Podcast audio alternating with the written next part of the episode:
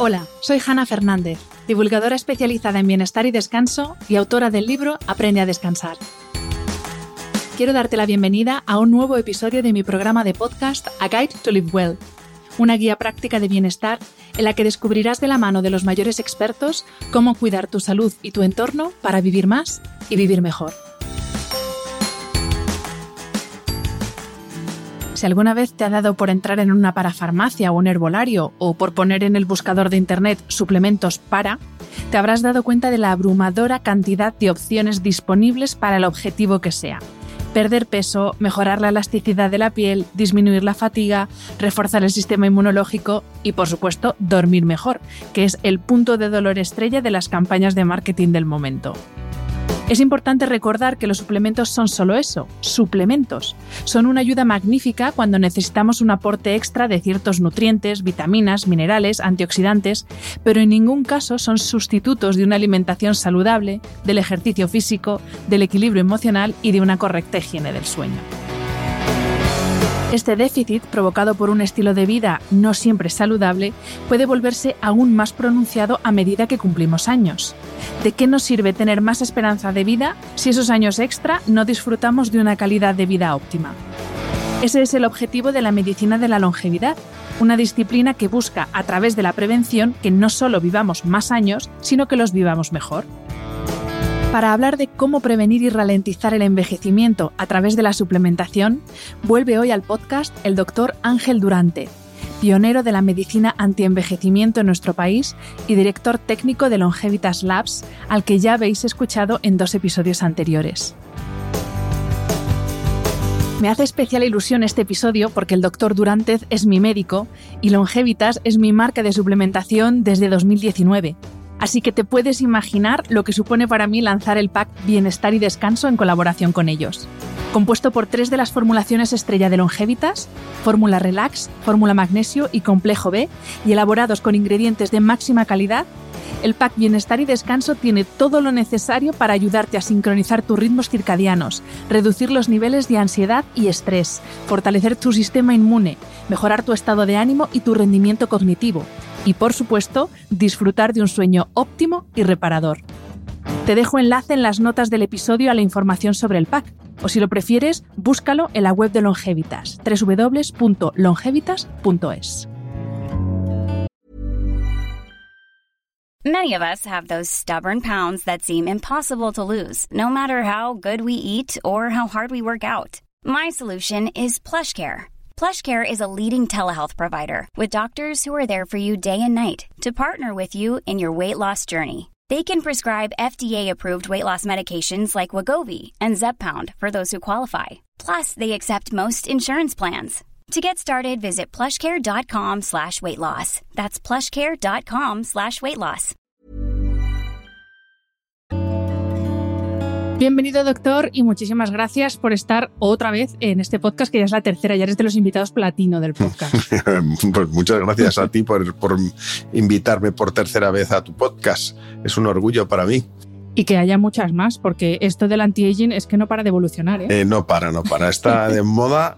A mí sí, si me preguntan hace ocho años o diez años que o, me dicen que iba a haber tantas noticias, tanta información, que la revista Nature iba a sacar una, una, línea aging, en fin, o, que Medscape iba a sacar monográficos de, aging, eh, es, esto eh, va a tope. Sí, sí, lo que nos queda por ver en los próximos años es, bien interesante. Además, además, sí. Pues bueno, en este episodio vamos a hablar del paso del tiempo, vamos a hablar también de cómo eh, determinados suplementos, siempre suplementos de calidad, porque en esto también hay mucha morralla, nos pueden ayudar a sobrellevar ese paso del tiempo. Pero la primera que, pregunta que te quería hacer es sobre la, la, epigenética, porque hasta hace relativamente poco este paso del tiempo que es inevitable, pues todo lo malo que nos pasaba era chicos, los genes, es lo que hay, lo he heredado y con esto me aguanto. Pero ahora sabemos que eso es una minimísima parte, que la mayor parte depende de la epigenética, que es este palabra. Bueno, antes de, entrar con la epigenética, eh, nosotros siempre hablamos eh, de que en nuestro proceso de envejecimiento, nuestra vulnerabilidad a, sufrir distintas enfermedades eh, y nuestra funcionalidad, pues en un 30% más o menos dependía de la genética y el 70% de, de, del ambioma, de la relación con el medio ambiente, ¿no? De cómo te trates a ti y cómo la vida te trate, por otro lado. O sea, porque no, no solo depende mm. de, de, si tú decides fumar o no, sino también si, si vives en un entorno de hostil o hay un problema grave de, de seguridad en el lugar donde vives. Entonces eso es, es la, la vida la que te, la que te maltrata a ti. Bueno, al final, eh, esa, esa, relación con el medio ambiente, ese ambioma, actúa sobre el genoma y la expresión del genoma se ve modificada en función de esos hábitos de vida o de, o de ese estrés al que puedes estar sometido. Y eso es lo que se conoce como epigenética, lo que está por encima de la genética. De manera que tú puedes heredar de tu padre y de tu madre una serie de genes y esos genes se van a expresar de una manera u otra dependiendo del el ambioma. Y eso es lo que llamamos la epigenética. Y últimamente, eso que decía del 30-70%, 30 para el genoma, 70 para el ambioma, y que nunca hemos sabido dónde sale ese porcentaje, ya he empezado a oír efectivamente que es menos 10 para el genoma, 90 para, para eh, el ambioma. Y eso es la epigenética. Al final, quizá pues eh, es el resultado final, es lo que importa, ¿no? Es como si es, bueno, que, eh, lo importante es, es que, tú vas a trabajar y, lo importante al final es, es, el resultado final de, de, tu trabajo, ¿no? No tanto si te lo pasas bien o te lo pasas mal, sino si el resultado es bueno o no es bueno. Y eso es lo que yo, eh, o lo que entendemos como eh, epigenética. De hecho, cada vez tendemos más, bueno, casi todo lo que medimos es un, resultado epigenético, ¿no? Que depende de lo, que estamos haciendo en nuestra vida. Eh, a propósito de lo que medimos, hay un indicador que, eh, bueno, quien haya venido a consulta contigo lo sabe porque es una de las cosas que, siempre se miden, pero también eh, yo lo estoy viendo en muchas consultas de nutricionistas, por ejemplo, que es la comparación entre la edad cronológica y la edad eh, biológica. Y, la pregunta es, ¿se puede rejuvenecer? Porque hay personas que tienen una edad cronológica X, eh, pero su edad biológica es mucho menor. Al contrario, entonces lo de eh, envejecer o adelantar el envejecimiento lo tenemos más claro, o sea, eh, tenemos más claro que es posible. Por, pues eso, con un estilo de vida poco adecuado, poco saludable, pero se puede rejuvenecer, o sea, eso de tener una edad biológica menor que nuestra edad crono, cronológica, ¿es que hemos rejuvenecido o no es tan simple? Bueno, lo primero que hay que pensar es es cómo medimos la edad biológica. Y en realidad hay muchos relojes biológicos.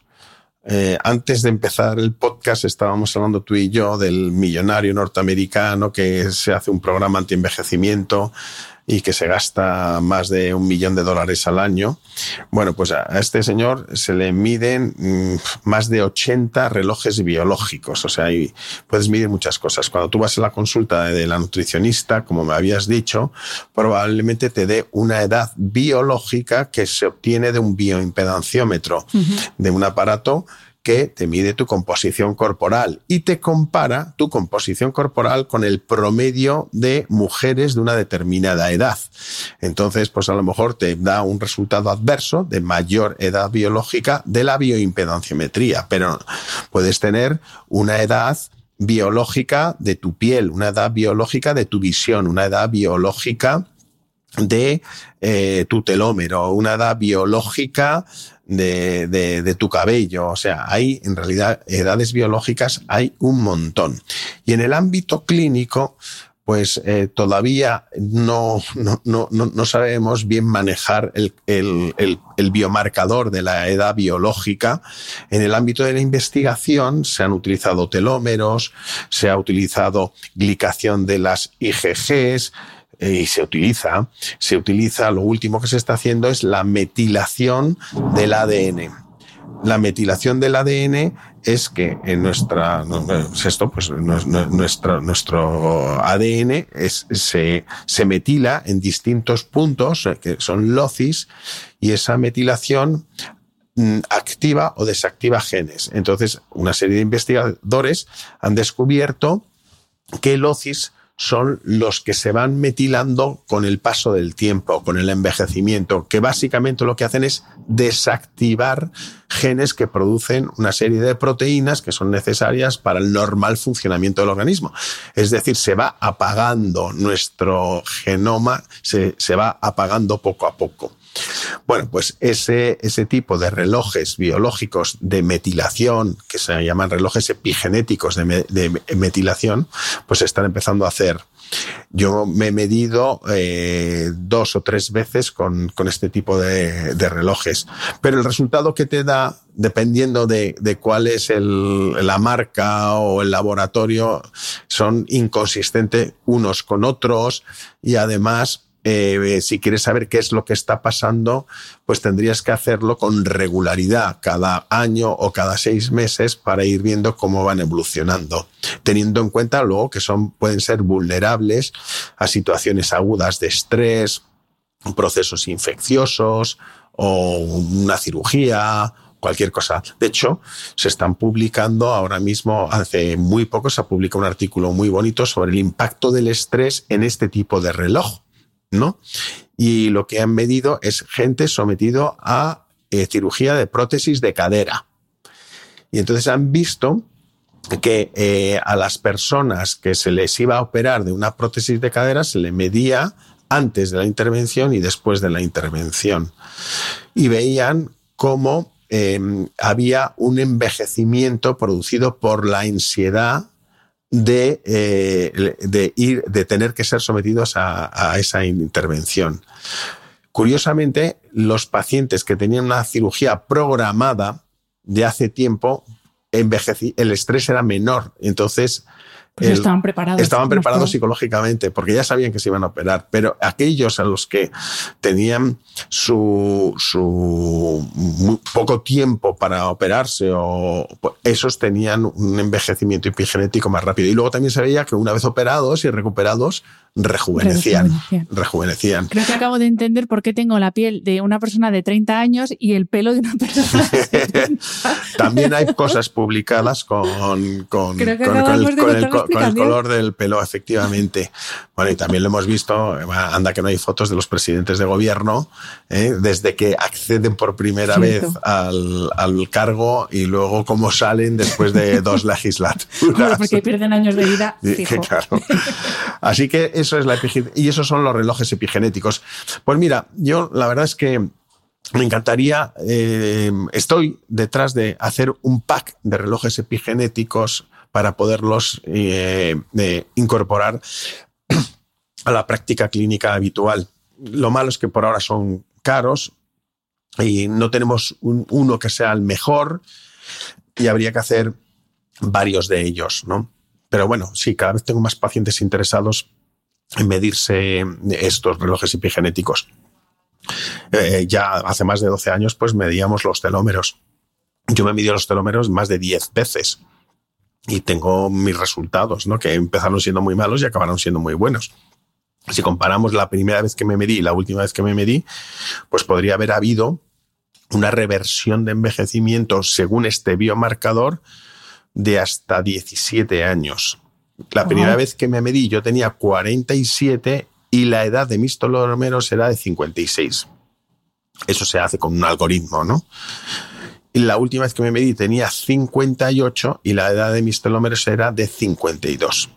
¿Qué ha pasado? Que no solamente no he envejecido esos 11 años que debería haber envejecido, sino que encima he revertido 6 de 58 a 52. El cómputo global sería pues que podría haber rejuvenecido todos esos años. ¿Me creo esto? Pues, pues no mucho. ¿Qué quieres que te desafortunadamente? Hombre, yo me siento bien. Me siento, han pasado desde los 47 a cuando me medí, esto fue el año pasado con 58, ahora voy a cumplir ya casi 60. Pues yo me sigo, me sigo, me sigo sintiendo eh, activo, mi percepción de la salud es, es, buena, no debo decir muy buena porque estoy muchas horas sentado y, eso pues, pues hace que al final te duela el cuello o te duelen los lumbares a pesar de que entreno todos los días, pero bueno, me, me, siento bien, mi percepción es buena. Eso sería otra cosa, la, la edad autopercibida. que es otro tipo de, edad. ¿Eh? La edad aparente, la que aparentas tener, es, otro tipo de edad, no biológica, pero existe. La edad psicológica, la de si eres un adolescente con 60 o eres un viejo con 20. Hay muchas edades.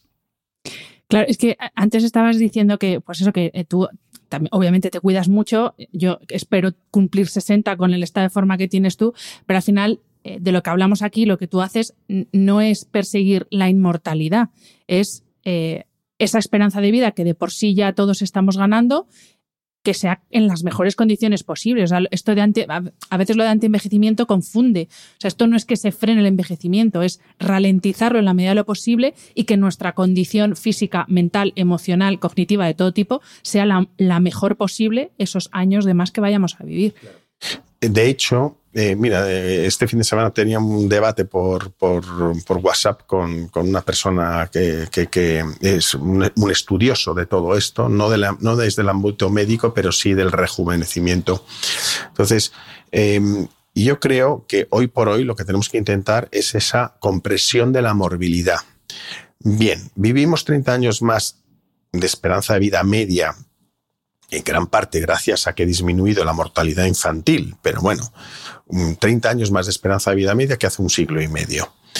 Pero, claro, como esos 30 años los hemos puesto al final de la vida, pues los vivimos en un estado de salud que no es el mejor de nuestra vida, precisamente, porque vivimos más años en la, fase de viejos. Pues y lo que tenemos que intentar es que esos años de más, pues estemos lo mejor posible hasta lo más tarde posible. Eso se llama la compresión de la morbilidad.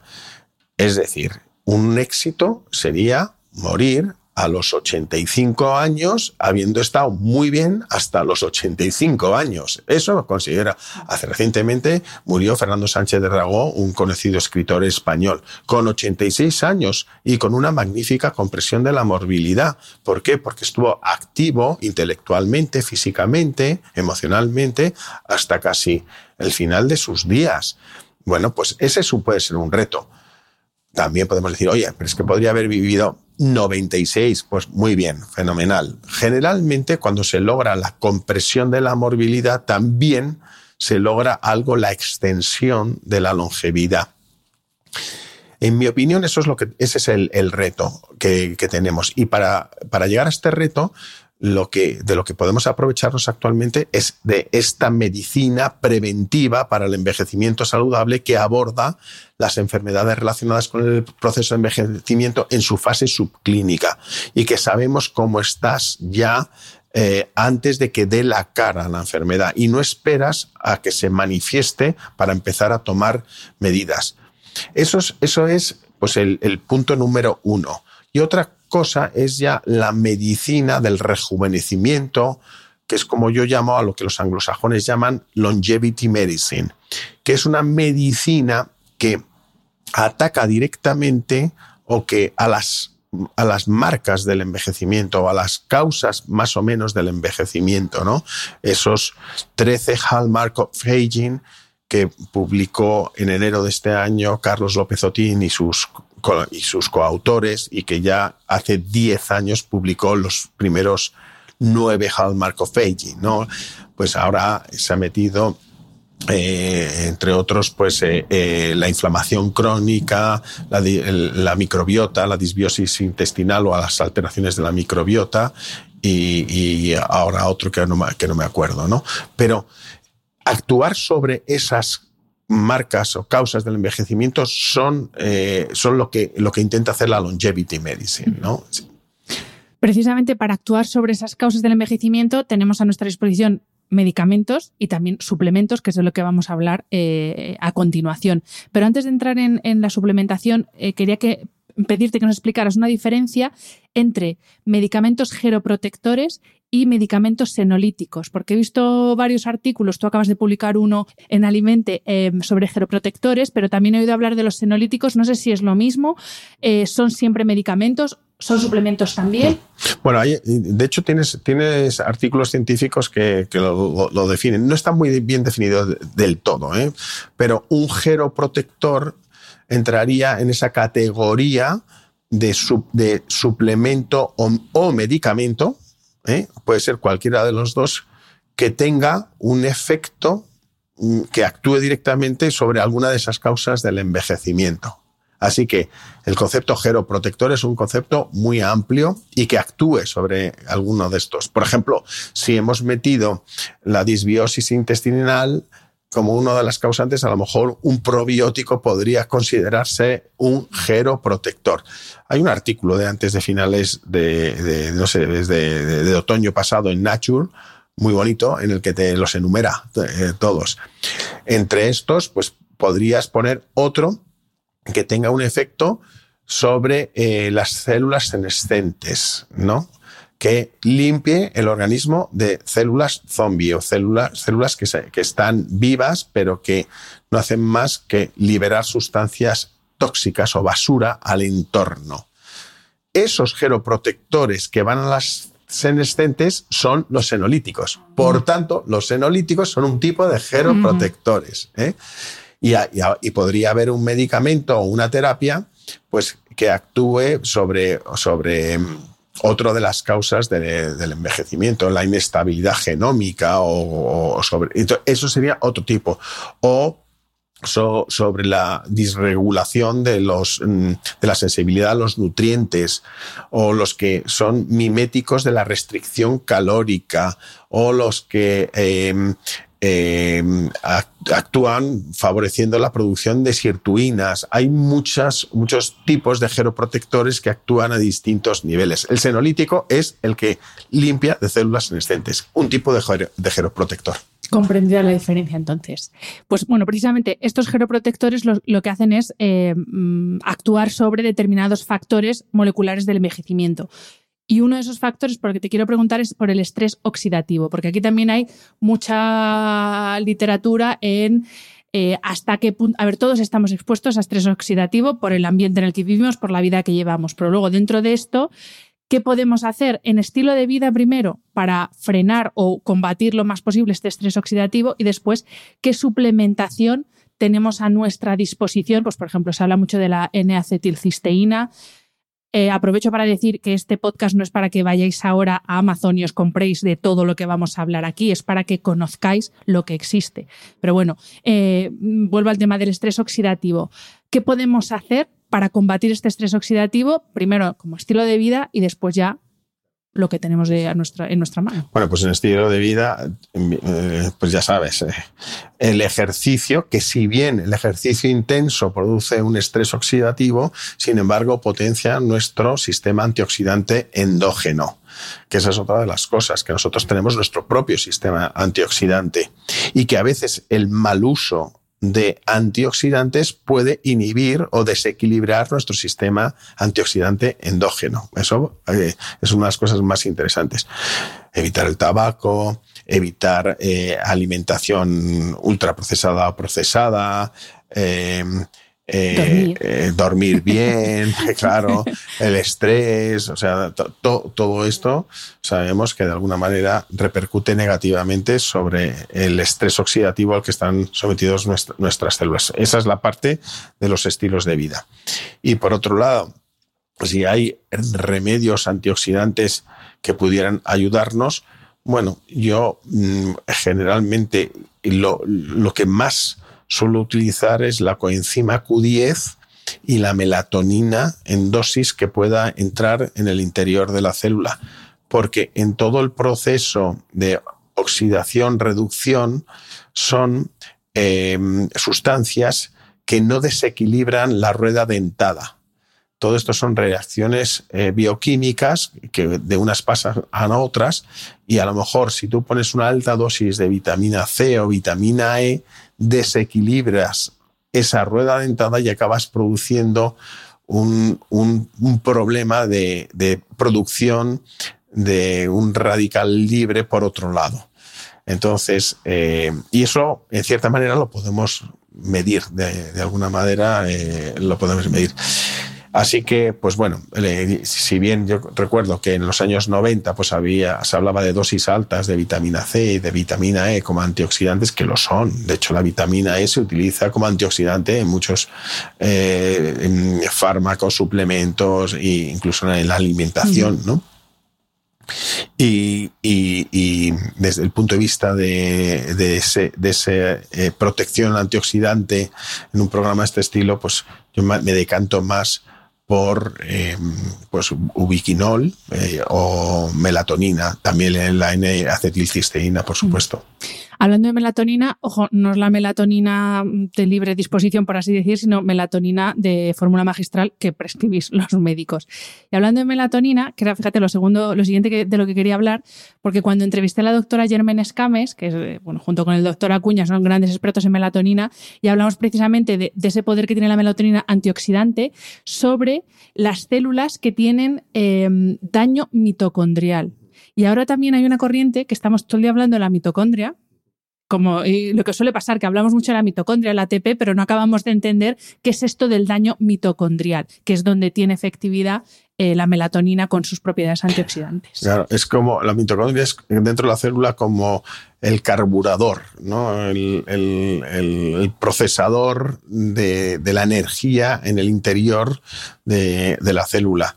Y efectivamente eh, eh, es una de las causas del envejecimiento, es de las 13, eh, la, disminución de la función mitocondrial y por tanto es una de las que son susceptibles de actuar sobre ella. En ese caso, la melatonina la podríamos considerar como un geroprotector, ¿eh? para que veas cómo muchos de los suplementos a lo mejor los podríamos poner una categoría de geroprotectores, aunque tú lo estés utilizando como, bueno, como un antioxidante, pero es un, podría ser considerado un, gero, un geroprotector, por supuesto. Pues sí, sí, ya te digo, o sea, la, función mitocondrial es algo importante que también la podemos medir, no lo hacemos mm, sistemáticamente porque son mediciones que no están estandarizadas y por tanto son costosas, pero que se ve perfectamente como cuando lo mides y cuando actúas ves que hay, existe un resultado de mejora de la función mitocondrial. Antes has mencionado la inflamación de bajo grado como uno de estos factores incluidos en los 13 factores, de, los 13 factores del envejecimiento. Y yo aquí con lo, de la inflamación de bajo grado, mira que he hecho podcast sobre el tema, pero llega un punto que digo, vale, mm, muy bien lo de la alimentación, ejercicio, descanso, todo la vez que más o menos ya lo sabemos todos, pero eh, ¿hay algún tipo de suplemento que nos pueda ayudar con la inflamación de bajo grado? Porque esto Igual que, yo que sé, tienes el azúcar eh, alto, pues berberina, metformina, que ahora vamos a hablar de eso, eh, colesterol, pues las estatinas, pero con la inflamación de bajo grado es que no es, no me, me parece lo más complicado, de hecho, de sí. manejar. Ever catch yourself eating the same flavorless dinner three days in a row? Dreaming of something better? Well, HelloFresh is your guilt-free dream come true, baby. It's me, Kiki Palmer. Let's wake up those taste buds with hot, juicy pecan crusted chicken or garlic butter shrimp scampi. Mm. Hello Fresh. Stop dreaming of all the delicious possibilities and dig in at HelloFresh.com. Let's get this dinner party started.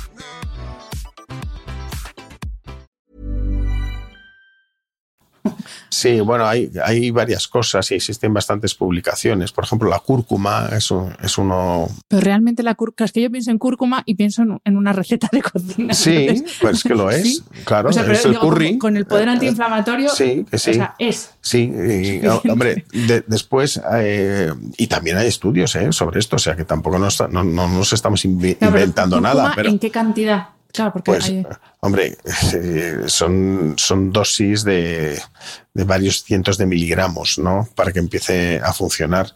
Pero vamos, tú, si tú te vas a la India a comer allí y estás ingiriendo una, una, cantidad de, de, cúrcuma en la dieta importante. Eh, los ácidos grasos omega 3 son antiinflamatorios, eh, la pectina C em, em, em, modificada que se obtiene de la cáscara de los cítricos es otro eh, suplemento antiinflamatorio interesante. En realidad, muchos de ellos tienen esa función antiinflamatoria, pero si a mí me dijeras, yo me quedaría con eso, con cúrcuma, pectina C, la pectina cítrica modificada y los, ácidos grasos omega 3. Y eh, ratio omega 3, omega 6, que esto también es otra de las cosas que a veces se habla de ellos como si fueran lo mismo, igual de importantes, y, no, no es lo mismo. Bueno, los omega 6 son más proinflamatorios y los omega 3 son antiinflamatorios, ¿no? En general, las dietas modernas son ricas en omega 6 y no tanto en omega 3.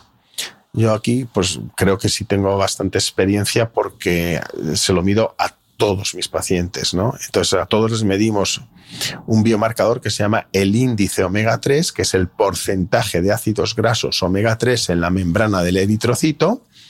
Y ese porcentaje sabemos que debería estar por encima del 8%. Es muy, muy, muy raro que una persona no suplementada que vive en el centro de la meseta eh, castellana tenga un índice omega 3 de más del 8%. La mayoría anda entre el 5 y el 6 y pico por ciento. Hay un estudio muy bonito sobre el equipo olímpico alemán en el que veían que a pesar de ser pues, pues la élite eh, de, la juventud y fortaleza física y salud de, de, de, un país importante del mundo, pues el índice omega 3 era realmente bajo. Hay también estudios que demuestran cómo a, la población penitenciaria, eh, si les incluyen los omega 3 en su alimentación, no, no en comprimidos, pero eh, eh, enriquecen la alimentación con omega 3, eh, el, sufrimiento de estar mm, privados de libertad es menor y están más, tranquilos. Eh, por decir. porque es determinante para la función cognitiva, ¿no? Sí, cognitiva y para el estado de ansiedad y también para, para el estado anímico, eh, la depresión, incluso la agresividad. El omega 3 es como la vitamina D, ¿no? Que aquí, por, vivir en un país mediterráneo, nos pensamos que vamos sobrados y eso, porque tenemos espetos de sardinas, lo mismo pensamos que vamos sobrados de omega 3. Hombre, hay, hay, una cosa muy, muy, muy, muy curiosa y yo normalmente casi siempre tengo algún eh, colega médico que se está formando conmigo y, y, es muy gracioso ver cómo eh, cuando sale un análisis de omega 3 de un paciente nuevo, con un 9%, por ejemplo, por encima del 8% he dicho que es el corte, pues eh, resulta, digo, vamos a ver dónde vive. Costa. Está en la costa. Es, es mayor consumidor de pescado. Lo cual no quiere decir que en Madrid puedes consumir muchísimo pescado, pero es que no consumimos tanto pescado. Si es que al final esa dieta sana y equilibrada y todas esas cosas, es que, es que no, es que es muy difícil llevarla a cabo. Y luego, como te decía, nuestra dieta es más rica en omega 6. El cociente omega 3, omega 6, perdón, al revés, omega 6, omega 3, proinflamatorio, antiinflamatorio, pues lo ideal es que esté en un valor de en torno a 3 o más bajo y eso, lo más lo, habitual es 5, 7. Entonces quiere decir que vamos más ricos de omega 6 que omega 3.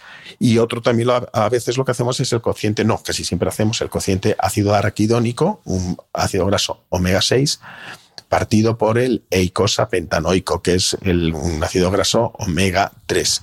Y ese cociente debe estar por debajo de 10. Pues bueno, lo normal es que esté por encima de 10 y a veces hasta por encima de veintitantos.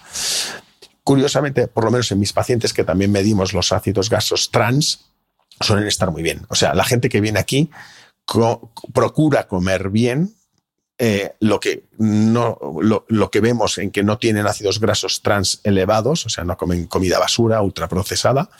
Sin embargo, el valor óptimo del el cociente omega 6, omega 3 y el índice omega 3, la mayoría no lo tienen. Y eso se modifica incrementando la cantidad de omega 3. Y a propósito de la suplementación de omega 3, eh, hay sus dos formas más conocidas son EPA, DHA. Sí. ¿Qué diferencia hay? O sea, ¿se toman indistintamente? Mm, bueno, generalmente la mayoría de los suplementos vienen, vienen combinados y, suelen llevar algo más de EPA que de DHA. Em, bueno, por hacerlo sencillo, podríamos decir que el EPA eh, tiene una función más cardioprotectora y el DHA una función más neuroprotectora.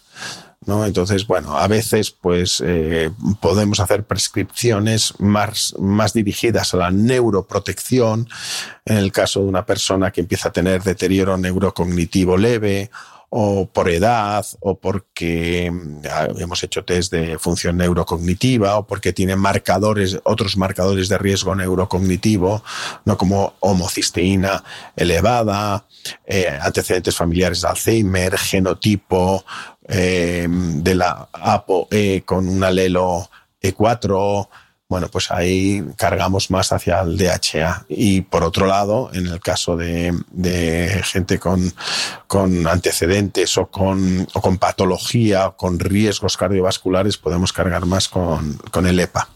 Pues eh, vamos a entrar en la última parte de, la, entrevista hablando de suplementación específicamente indicada para eh, cuidar nuestro sueño y nuestro descanso, porque obviamente un sueño adecuado por la noche y un descanso durante el día nos va a ayudar a frenar todos estos em, indicadores o, todos estos precursores, si se puede decir, del envejecimiento.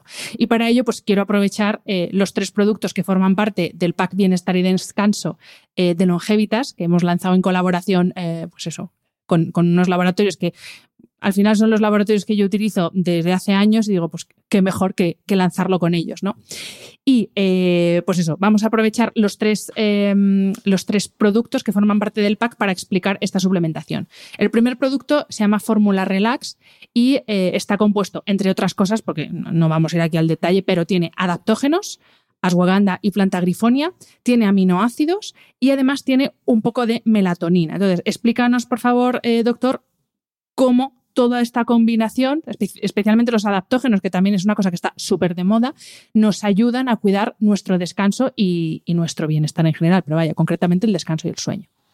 Bueno, pues efectivamente, eh, Grifonia y, y el ashwagandha pues son dos suplementos conocidos como adaptógenos y que lo que de alguna manera pues favorecen eh, la producción por un lado de GABA y también ah, posteriormente de melatonina y suelen ser utilizados para ayudar a conciliar el sueño, para conseguir eh, un estado de relajación, para luchar contra la compulsión o la ansiedad alimentaria también, por ejemplo, grifonia es, interesante tomarlo eh, por la tarde un poco para regular esa compulsión a la hora de llegar a casa, a la hora de cenar.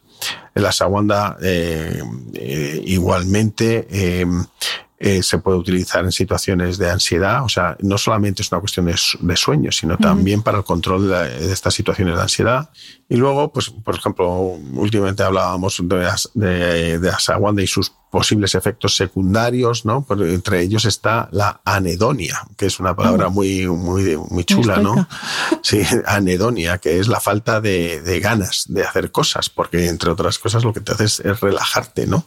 Y entonces eh, su toma o en dosis altas y por la mañana, pues te puede llevar a ese estado de pasotismo. Cuando estás en una situación de ansiedad, de crisis, pues bueno, e-, ese, ese estado de pasotismo eh, pues no viene tan mal, ¿no? Y una pregunta, en el caso de los adaptógenos, ¿es algo que hay que tomar de continuo? O porque, por ejemplo, Huberman, que somos muy fans, dice que no. Que yo no lo, lo quiero decir, yo no los prescribo de, continuo, ¿no? Eh, es, es, normalmente cuando se hacen las prescripciones yo lo pongo como a demanda ya demanda es eh, según cómo te encuentres y, y es un paso previo a, a, la utilización de algún fármaco ansiolítico, ¿no? Porque hay veces que ni con esto podemos, ¿no? Que al final tienes que, que tirar del ansiolítico. Y luego en, en, esta fórmula relax pues están esos aminoácidos también que tienen esas funciones de, de ayudar a, a conseguir la relajación al final del día, la teanina, la arginina, la lisina. Y bueno, y luego esa pequeñita dosis de melatonina, ¿no? que es la que está justo por debajo de lo que se considera fármaco y, que, bueno, sí, sí, efectivamente en los años 90 se aprobó un fármaco que se llama Circadin para mejorar eh, la conciliación del sueño, aunque eran en dosis muy pequeñas, ya, ya, ya hemos hablado que ahora y si queremos sobre todo los efectos antioxidantes, citoprotectorios y antiinflamatorios de la melatonina, pues para que entre en el interior de la célula, que llegue a la mitocondria, como hemos hablado antes, pues hacen dosis de, de más de 30 miligramos. ¿no? En este caso estamos hablando de dosis pequeñitas de menos de 2 miligramos pero que pueden ayudar un poquito a la, al, sueño. ¿no? Por debajo de 10 miligramos son eh, ese efecto que pueda tener eh, con el sueño. Por otro lado está el magnesio, ¿no? que ya sabemos el magnesio que actúa a nivel de más de 200 reacciones bioquímicas del organismo y al que podríamos atribuir pues eh, de una manera sencilla, pues funciones para la, para la conciliación del sueño, para relajarte por la tarde. Y también eh, es un ayuda al ritmo intestinal, se, suele utilizar bastante en el estreñimiento, y también para la función muscular por la mañana. O sea que es un suplemento que, que bien lo puedes prescribir de mañana y de noche, ¿no? Eh, yo suelo utilizar una pauta regularmente de 150 miligramos de bisglicinato por la mañana y 300 miligramos por, por la noche. Es otro, otro de los biomarcadores que medimos, que es el magnesio eritrocitario. Otra vez lo, medimos en la célula, aparte del magnesio sérico, y sabemos cuáles son sus niveles óptimos. O sea que nos manejamos con ese criterio. En este caso, eh, no diría que todo el mundo está abajo, ni mucho menos. Eh, aquí puede haber mucha gente que en su dieta eh, lleva suficiente magnesio. ¿Y qué diferencia hay? Porque en la suplementación de magnesio, la fórmula magnesio es otro de los productos que forman parte del pack. ¿Qué diferencia hay entre el bisglicinato de magnesio, citrato de magnesio, magnesio a secas? Sí, hay muchas formulaciones de el treonato también, ¿no? Eh, algunos de ellos van más hacia una función, por ejemplo, el carbonato de magnesio para el estreñimiento, otros eh, actúan mejor en el interior de la célula, otros funcionan mejor para el sueño, en fin, hay distintas, distintas formulaciones. Eh, quizá el bisglicinato es, un, es una formulación que cubre un poquito todo el espectro de estas múltiples funciones pleiotrópicas que pueda tener el, magnesio. ¿Y eh, también actúa sobre el sistema nervioso? O... Sí, ya te digo que es pleiotrópico, o sea que es ah, que es que funciona no está en mi vocabulario. Sí, sí, sí, sí, sí, que funciona en todas partes, ¿no? El magnesio lo tenemos en todas partes. Vale. Bueno, de hecho, lo tengo aquí apuntado, es el cuarto mineral más abundante en el cuerpo humano y poco se habla del magnesio cuando antes es importante. Em, y la tercera, el tercer producto que compone el pack es eh, el complejo B, que es todo un arsenal de vitaminas del grupo B. Claro. ¿Para qué sirven estas vitaminas? Eh, sí, de nuevo volvemos a hablar del pleiotropismo de, todo esto, ¿no? Y que también el complejo B, desde toxicidad hepática, eh, eh, conciliar sueño, controlar ansiedad, mm, bajar niveles de homocisteína, en fin, o sea, es, tal la cantidad de funciones que puede tener que, que, bueno, lo puedes, lo puedes prescribir un poco por la clínica del paciente o simplemente también medir niveles y prescribirlo. Por ejemplo, eh, unos el complejo B pues lleva, entre otras, la B9, que es el ácido fólico, ¿no? Pues cuando nosotros medimos sistemáticamente en los análisis esto, pues podemos tener ya una indicación de una prescripción específica o porque vemos que la B12 está en un nivel inferior a 500 o que tenemos una homocisteína superior a 9.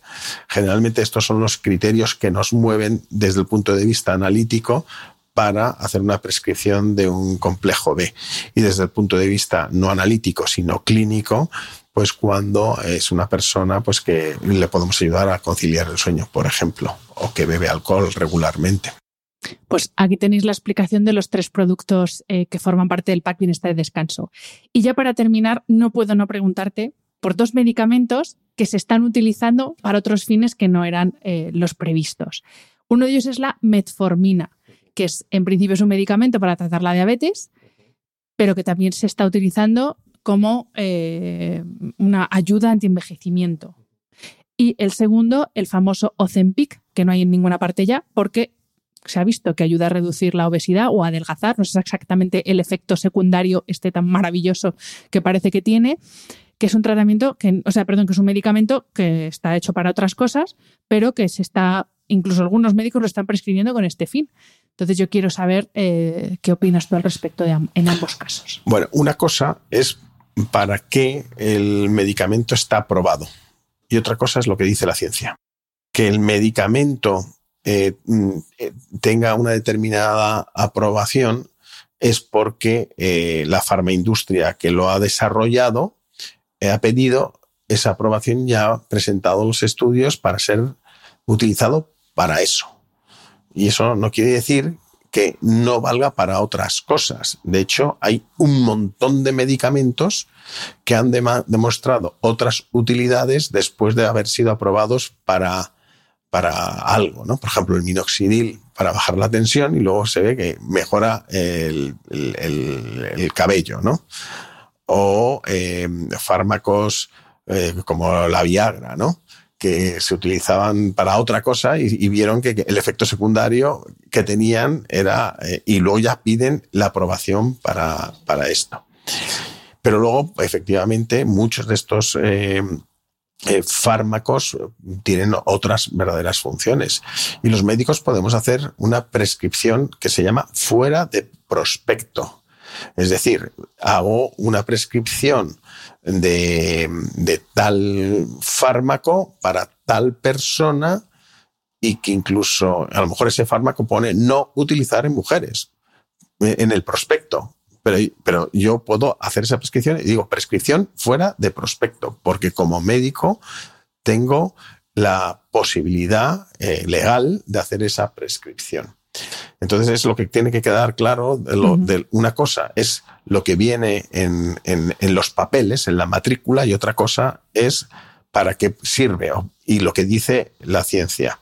En el caso de la metformina, efectivamente es un fármaco que está y se utiliza para, está aprobado para el tratamiento de la diabetes y que en el ámbito de la medicina del envejecimiento y desde que salió el estudio TAME, que es Targeting Aging with Metformin, eh, pues eh, parece ser que puede tener efectos geroprotectores.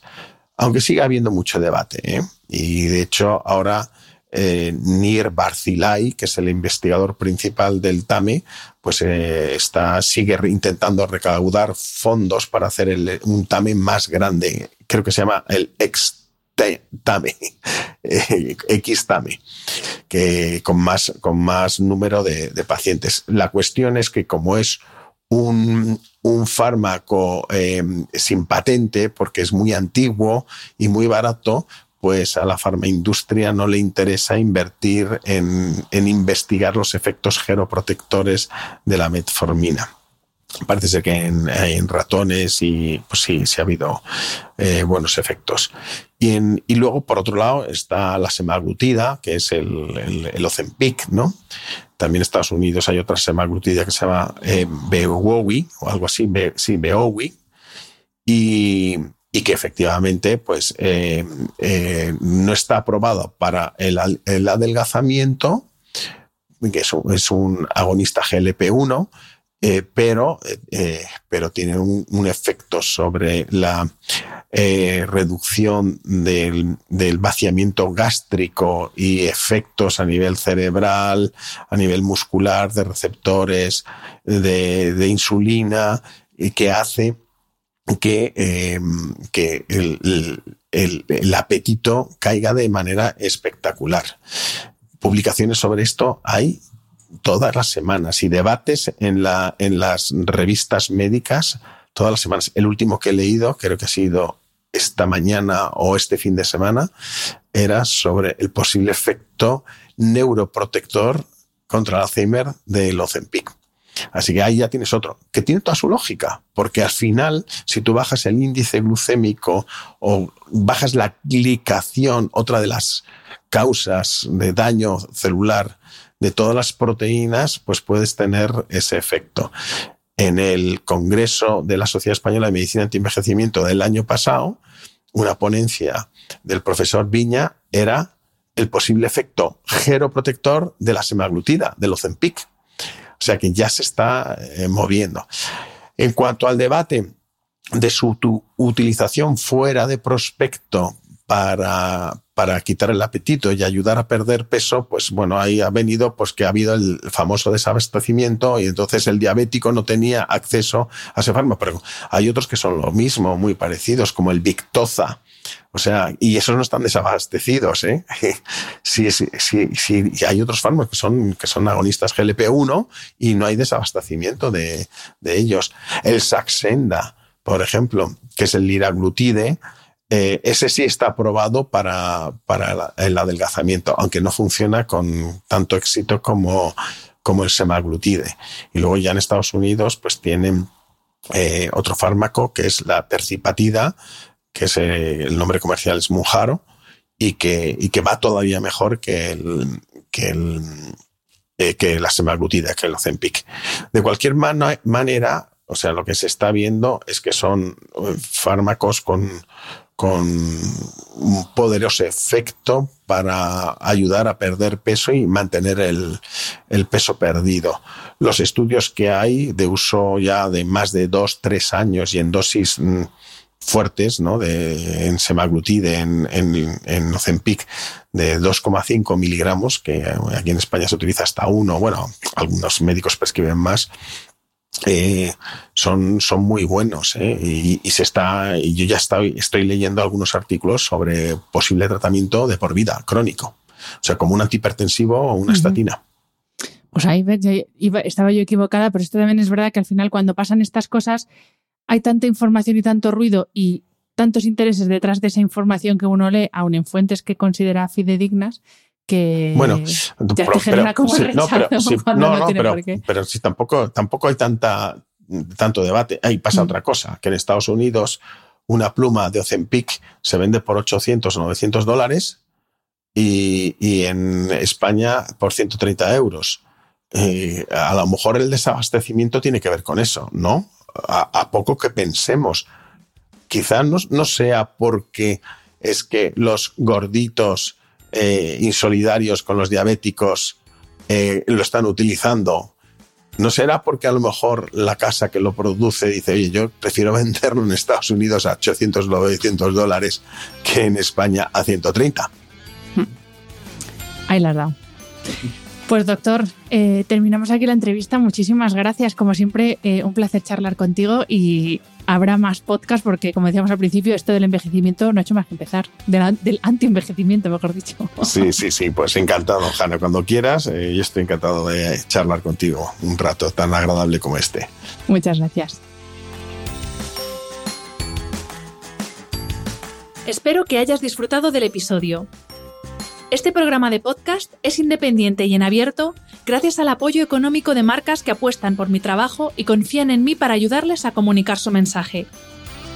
Los expertos que aceptan mi invitación a intervenir en este programa no tienen ningún tipo de vinculación con dichas marcas a menos que se especifique lo contrario.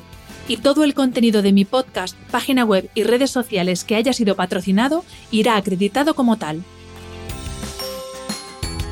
Gracias por ayudarme a que este proyecto siga siendo viable e independiente visitando la web de mis anunciantes, dejando reseñas, comentarios y valoraciones en las distintas plataformas de reproducción y compartiendo mi contenido en tus redes sociales. Mil gracias por estar al otro lado. Nos escuchamos en el próximo episodio. Ever catch yourself eating the same flavorless dinner three days in a row? Dreaming of something better? Well, HelloFresh is your guilt-free dream come true, baby. It's me, Gigi Palmer. Let's wake up those taste buds with hot, juicy pecan-crusted chicken or garlic butter shrimp scampi. Mm. Hello Fresh.